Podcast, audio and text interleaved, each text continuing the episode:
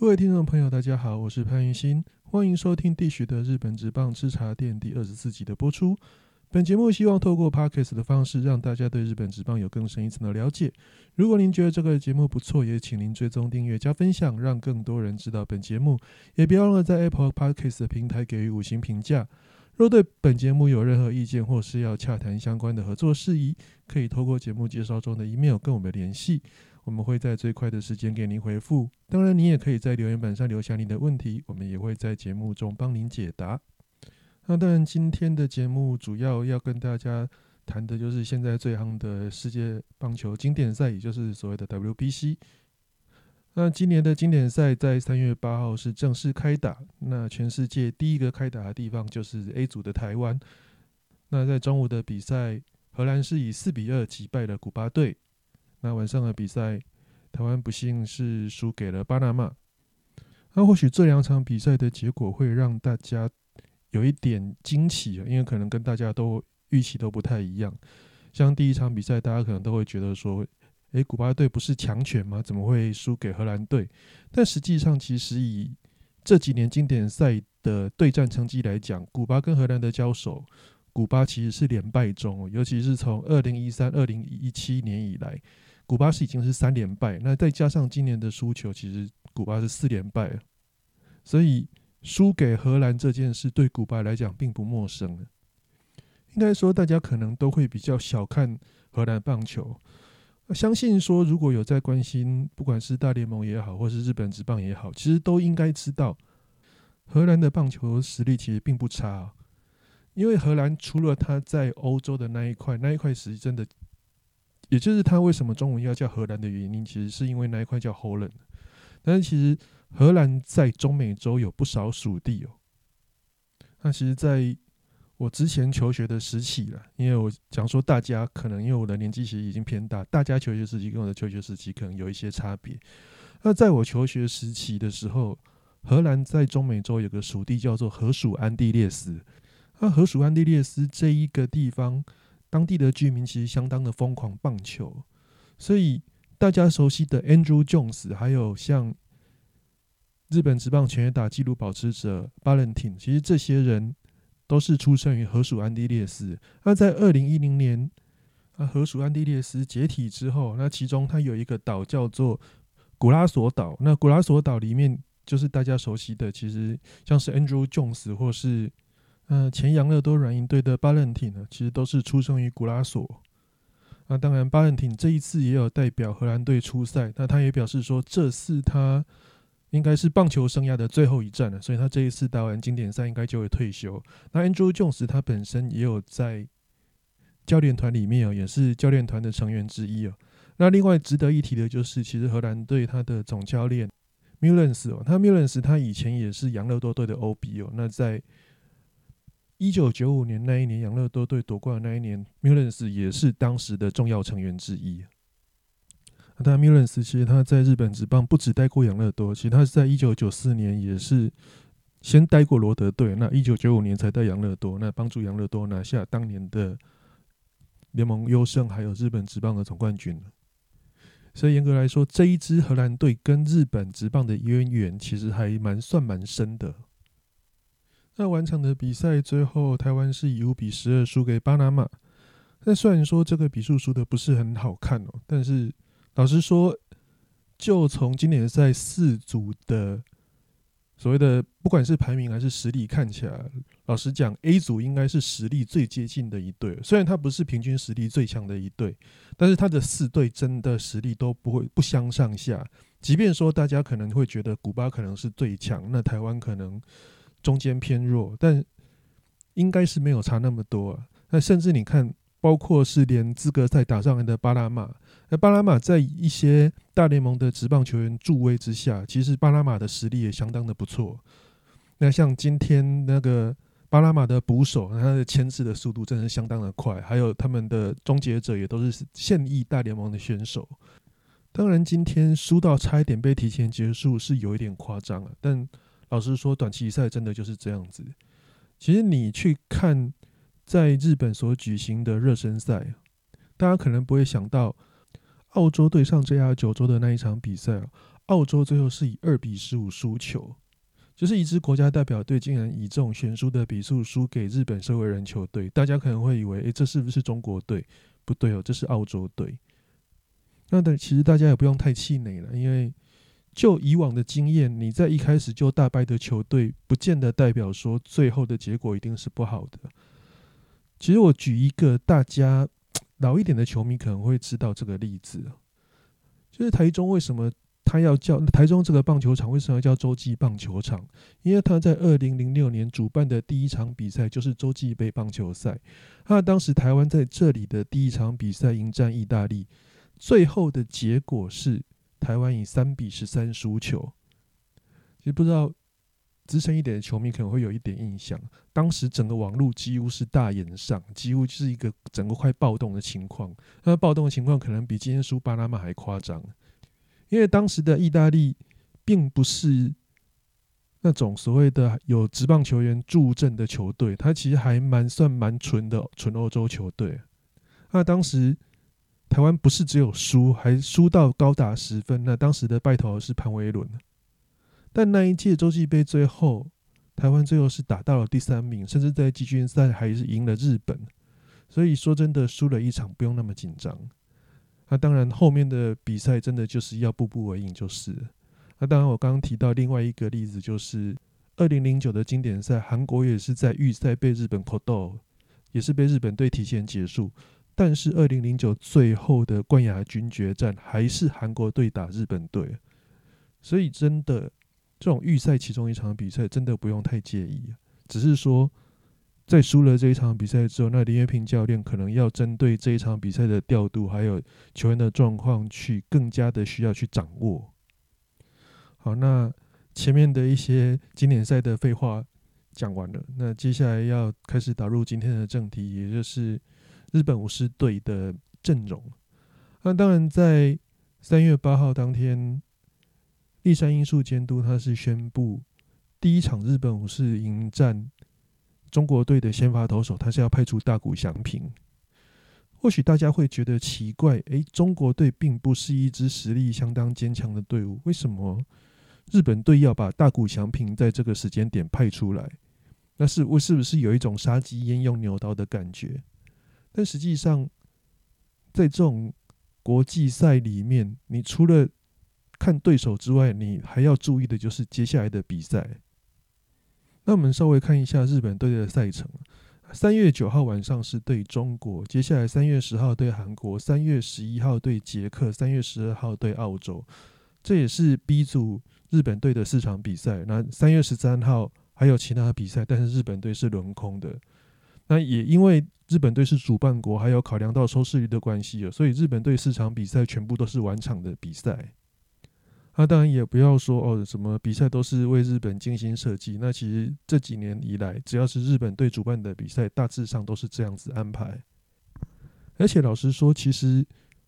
这个对战的顺序哦，第一场中国，第二场韩国，第三场捷克，第四场澳洲，它就是一个。打一个实力比较弱的中国，然后打实力强的韩国，接下来再打实力弱的捷克，最后再打实力比较强的澳洲，所以是一个弱强弱强的循环。那当然，这对日本队是相当的有利。而且更有趣的一点，三月九号这一天的五场比赛安排的比赛是韩国对澳洲，也就是日本队在这一组要晋级的最大的两个对手，他就让你们两队在。第一场比赛就对对战，啊，接下来第二场比赛再让日本队来对上韩国队，日本队有点就是类似像以逸待劳的感觉。那当然也不能说日本队就是耍贱啊，什么哦，在赛程当中在赛程上动手脚啊，啊，实际上你是主办球主办国家，本来就会有这一些优势存在。所以这就是为什么说哦，为什么有时候大家会觉得说，呃，为什么台湾要争取这种经典赛？那除了票房的收入之外，其实你在赛程的安排上也是可以安排对球队有利的方式。即便说这一次大家都觉得说，诶，是不是这个赛程对荷兰比较有利？但老实说，台湾的赛程也算不差的啦，没有说差到哪里去。因为毕竟你不可能把台湾的赛程排在平日的中午。你还是要顾虑到票房的收入保证。那当然，让大谷投第一场的最大原因就是，大骨今天如果三月九号投球的话，那当然他在预赛的投球任务都结束了，剩下就只剩下打击。那当然，在二刀流的部分，第三监督在使用大谷上面，他还是需要去接受所谓天使天使队给的一个意见。那天使队。虽然说是对大谷的二刀流开绿灯，但是他只允许大谷担任先发，他并没有担允许说大谷担任中继后援。所以也就是说，你预赛这十场比赛，大谷只会投一场，那接下来就是八强赛。那八强赛是在三月十六号，OK，这又是另外一个地主优势。也就是说，日本如果晋级的话，不管日本队是第一名晋级或是第二名晋级，日本队一定是在三月十六号比赛。所以，如果大谷在三月九号先发的话，那他接下来下一场先发很有可能是三月十六号。那这中间是一个中六日，也就是中间休息六天的间隔时间了。那当然，对大谷刚开季的状况来讲，他还是会比较容易调整。所以，在这个情况下，日本队就很自然而然的会让大谷担任开幕战的先发投手。而且大谷又是经典赛史上首位的以二刀流身份先发的先发投手，那让他在日本队登战登场的第一场就担任二刀流的身份出赛，那其实也是有一定的意义存在。那当然，另一方面，这一次日本队的两大王牌其实很明显就是达比修有跟大谷翔平。那以达谷达比修跟大谷翔平来讲，其实。达比修毕竟他在大联盟也待了比较长的一段时间，那，其实他在调整上其实还是会比大谷比较容易进入状况，所以在安排第一站跟第二站的情况下，那立山监都是选择让大谷担任第一站的先发，这样让大谷从第一场到第二场他要先发的间隔当中，他可以休息比较多的时间。那达比修如果说他是三月十号对韩国投完，那下一场要投。三月十六号的八强，那它是一个只休息五天的情况。那当然休息五天对大联盟选手也算长了，但是以休息的间隔来讲，那我相信说，立山监督他会希望让大谷可以休息多一点。啊，这也是依据这两个人的特性来调整。那除去这些因素之外，接下来就是来讨论这一次的赛程。那第一天，当然日本队就让韩国跟澳洲这两强在第一天就直接对决，然后日本队在第二天来有点想是来占韩国队的便宜啊。那当然，我想日本队当然他也是觉得说韩国的实力可能还是在澳洲之上。那如果日本队在三月十号能够顺利击败韩国，而且韩国在三月九号也击败澳洲的话，那其实三月十二号他稳扎稳打就可以把澳洲拿下来。而且其实有一个蛮有趣的情况，也就是说，如果今天是韩国赢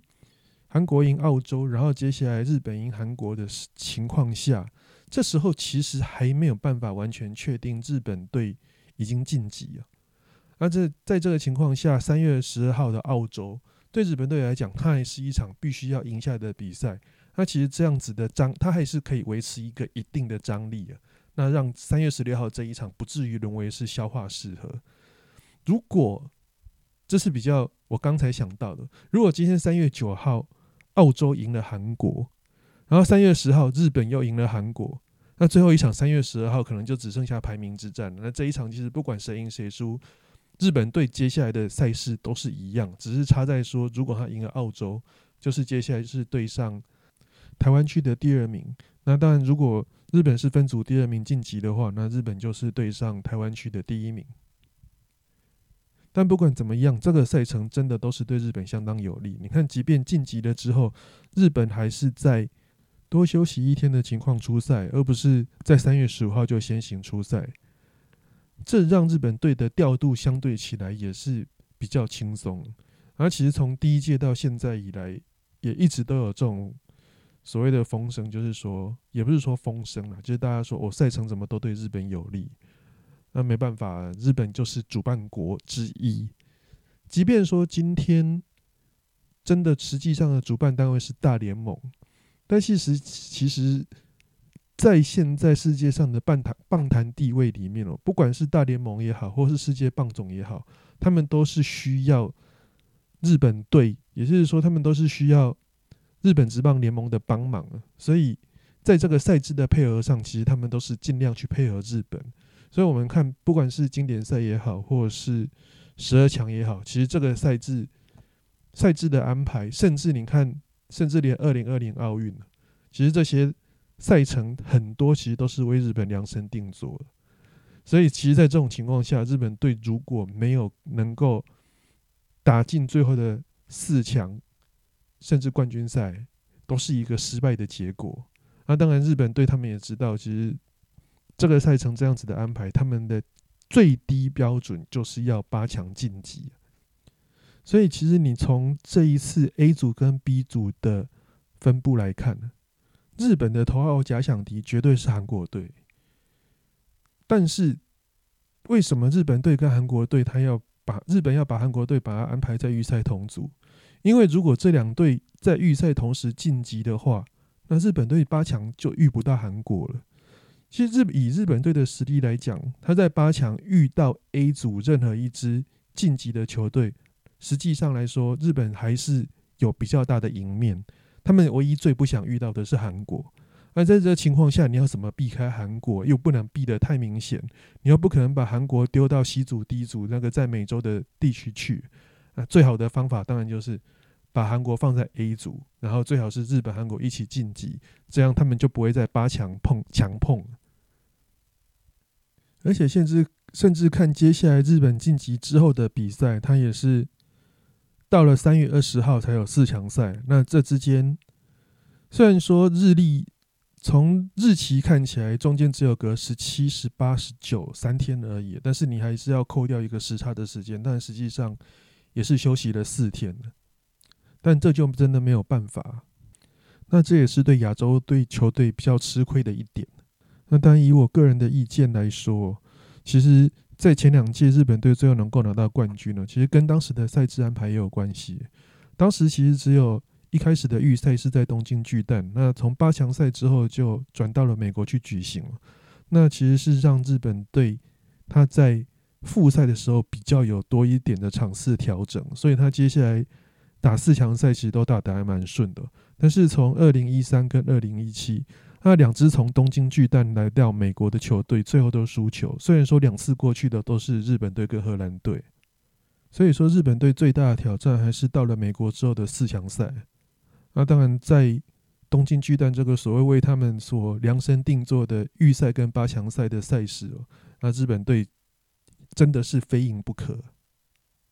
呃，关于赛制这一点，很多人其实都还不了解八强赛的赛制安排。那八强赛的赛制安排其实很简单，就很简单的一点，就是以日本队为中心，绝对不是说什么日本日本队如果是分组第二就三月十五打，日本队赢球就三月十六打，没有这回事。日本只要是晋级就是三月十六号打。那关于这种赛事的问题，我我个人建议还是去看官方的网站是最清楚的。那官方网站。不管是 WBC 的网站，或是日本的 WBC 官网，或是台湾转播单位的官方授权网，我相信这些都会是比较准确的，而不是那种哦随便什么奇奇怪怪的网站看到什么哦什么 A one B two A two B one A one B two 一定是在十五号，A two B one 一定在十六号，不是这样。那当然，接下来我们看一下。大家预测的日本队先发轮值，那当然第一天三月九号对中国队大谷翔平，这已经是正已经正式宣布。那三月十号对韩国，没有意外应该就是达比修有。三月十一号的捷克，目前大家的预测是佐佐木朗希。三月十号对澳洲，目前最多的预测是山本由生。那当然这些也都可以大概推敲得出来。三月十号对韩国，这是几乎是攸关晋级的一战，那也是预赛最硬的一场。那最硬的一场，你一定是派最强的投手，不管是大谷翔平也好，大比修友也好，一定是这两位其中一位。那既然大谷翔平投了中国队，那接下来打比修友丢韩国队，应该是没有什么大问题。那三月十一跟三月十二的捷克跟澳洲，以重要性来讲，三月十二的澳洲还是比较重要一点，所以。三月十二号压上日本的泽村赏山本由生，这也是不会有什么大问题。那接下来就是关键，就是在三月十一号的捷克。那当然，三月十一号的捷克，大家就是预测很可能就是佐佐木朗希这位日本国家队的未来王牌。当然，这些到目前为止都还只是媒体的推测，除了第一场之外。但我个人是觉得这个推测还蛮合理的。那但接下来八强的赛事的话，八强是三月十六号，那就回到我们一开始说的，可能真的就是达比修友或是大谷翔平二择一担任先发，甚至两个人联手吃掉这一场比赛也不是不可能。但是如果是联手的话，那一定是大谷翔平先发，因为天使队有要求大谷翔平不能担任后援。那当然也有可能就是看状况。如果说是达比修达比修的状况比较好，真的就是让达比修先发，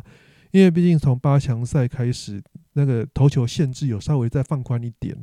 那第一轮的上限是六十五球，第二轮的上限没记错的话应该是八十球。那最后的四强跟冠军赛的用球限制则是九十五球。啊，当然在这样的用球限制跟轮值的排法方面哦。三月十六号让大谷翔平或是达比修有其中一个先发，那另外一个投手就可以投三月二十号的四强战。那如果又赢了的话，那投八强赛的这位投手可以再去投冠军战。那等于就是把日本队的所有的最强投手全部派上用场，这也算是一个比较合理的结果。那当然。是不是那么的会照立山监督的算盘去沙盘推演？那我们就继续看下去。其实前面几年也都有那种预测，原本预测的先发，结果到了正式赛之后表现不如预期，然后最后临场换将的情况。就像二零一三年的田中将大，他就是很明显状况不理想，所以之后的比赛他投完第一场开幕战先发之后，后面就没有再投。那甚至达比修他在二零零九的情况也是这样，甚至他在最后的最后还被调去当牛棚，因为本来的原定终结者藤川秋儿他应该是对球的适应不良，所以他的一些拿手变化球投不出来，那导致藤川秋儿的状况不理想。那最后让达比修有担任终结者，结果达比修有其实他在冠军战也没有把门关好，所以他在。当时二零零九冠军战的第九局，他是救援失败的。不过也因为有那个救援失败，所以才有后来大家熟悉的铃木一朗的两分制胜，在两分制胜安打的那个场面。还有就是最后达比修有再见三振的那一个类似超级赛亚人的那一个画面。但其实老实说，如果不是达比修有的那一次救援失败，这些其实都没有。那也只能说。达比修有跟铃木一朗真的就是多了那么一点英雄命。那言为久之，这位本来原本可能在冠军赛拿下胜投的投手，那因为达比修的关系，所以他最后是跟胜投擦身而过。不过最后大会还是给他个公道，他是最后是获选为最佳右投手。那言为也因为这一次的好表现，让他又取得了挑战大联盟的机会。那谈完了先发投手之外，接下来就是来看其他的日本队的阵容。那扣掉这四位主力先发之外，剩下的就是金融生态、伊藤大海互相长互相象征高桥红斗、工程大明以及高桥奎尔这些原本在球队上担任先发的投手，那他们的定位会在哪里？那个人认为，基本上因为他们的定位应该就是二号先发的长中继部分。那其中，我会觉得工程大迷他的角色会比较特别，因为他是左投，所以他有可能会担任那种所谓的一举左投的任务，就是他会拿来跟松井玉树一样，就是所谓的左手牛棚的功能。那高桥奎尔跟金永生态可能就会比较像是第二先发，因为其实你第二先发的需要量可能也没那么大，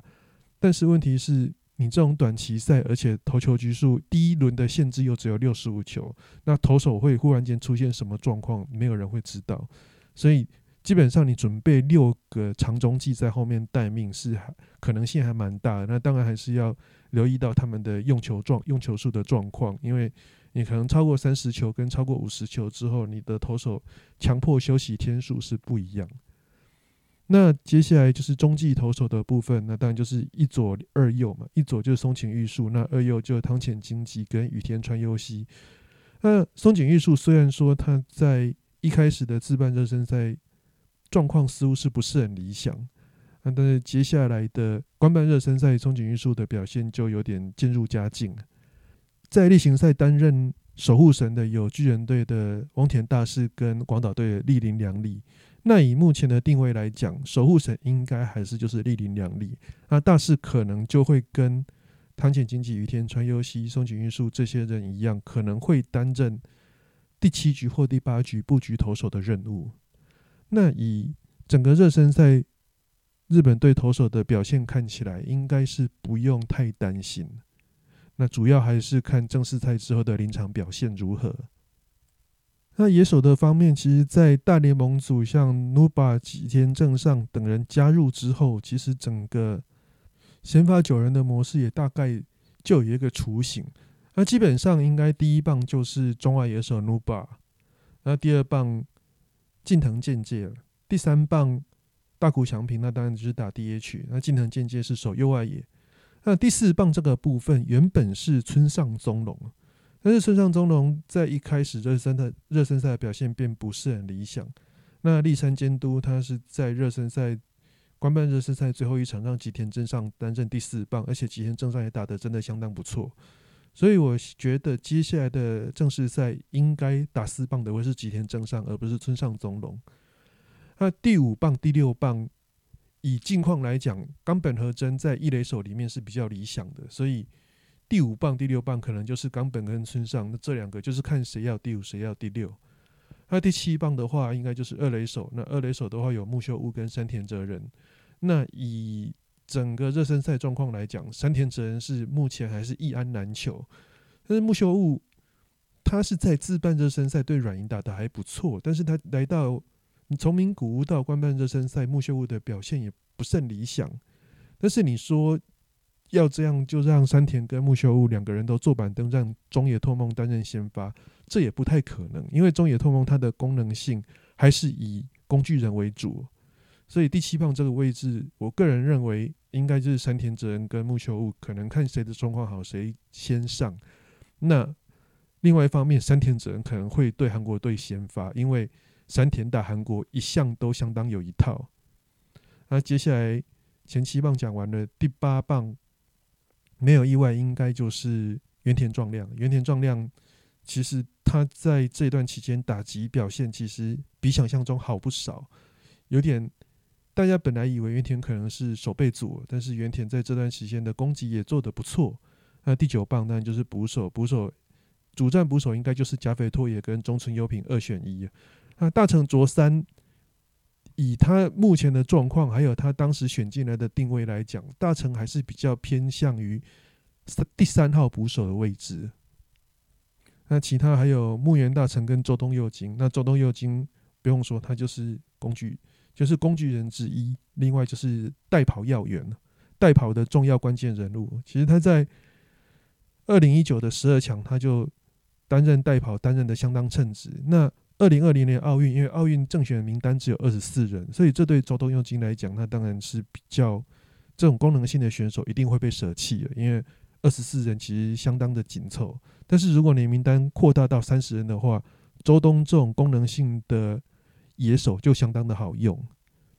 那另外一个要跟大家讨论的就是说，诶，为什么铃木成也辞退之后补进来的又是补进一个工具人木原大成？而不是大家想象中的，诶，是不是比较常先发的，像是岩见太郎啊，或是近本光司啊，甚至是欧力士队的山本裕太郎？但其实，我觉我个人认为了，这种后来补进来的人，你必须要考虑到一点，他们有没有这个心理准备，要准备好来打这个所谓的国家国家队？因为其实我们再往回推，推到二零二零一九年的。十二强的比赛，那当时因为秋山翔吾他在第一场热身赛就受伤，然后最后换了玩家号来顶替他的位置，结果玩家号反而在整个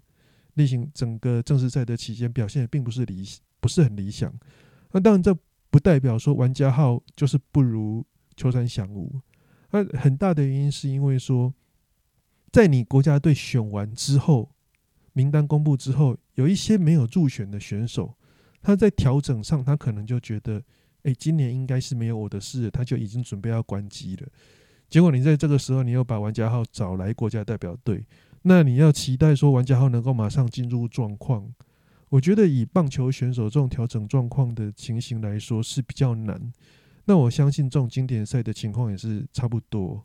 那在你一开始入选名单，你就已经把人家排除在外的情况下，那其实这些人他们在调整状况，多半都会以就是接下来的例行赛为主。所以你这个时候说真的，你要去找谁来补，并不是那么容易。那在这个情况下，你找工具人来补就是一个最佳解，因为工具人基本上他应该也不会先发，先发应该也不会轮到他。但是你在守备上有需要的话，你派他出来上场守备，也因为他本来就是工具人的特性，所以基本上并不会有太大的问题。这也是为什么最后。铃木成也因伤辞退之后，后来递补的人选是木原大成，而不是其他的大家所谓的应该是其他可以主力顶替先发的人。我想这也是一个原因了，但但当然这是我自己认为的原因。呃，立山监督他是不是这样想，我也不确定。我刚刚发现漏了一个人，山川穗高，因为山川穗高一开始他在热身赛的表现也相当不理想，不过他在最后一场比赛是有二之二，而且还有全垒打的表现了。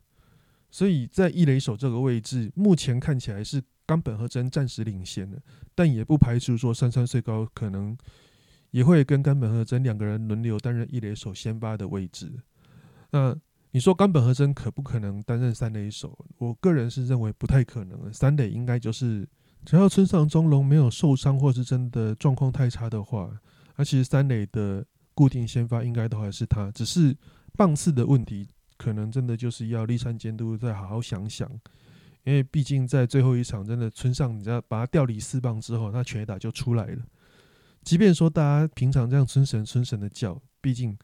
他还是只一个二十三岁的年轻人而已。想想看，大家在二十三岁干嘛？诶，其实差不多大学刚毕业或是在读研究所而已。那村上中龙已经在扛国家队四棒，那这是不是对他有点沉重？那当然。如果立山监督能够找到适合他的定位的话，让他压力稍微减低一点的话，我想这对日本队也是好事。那当然，山田哲人打不出来这一点，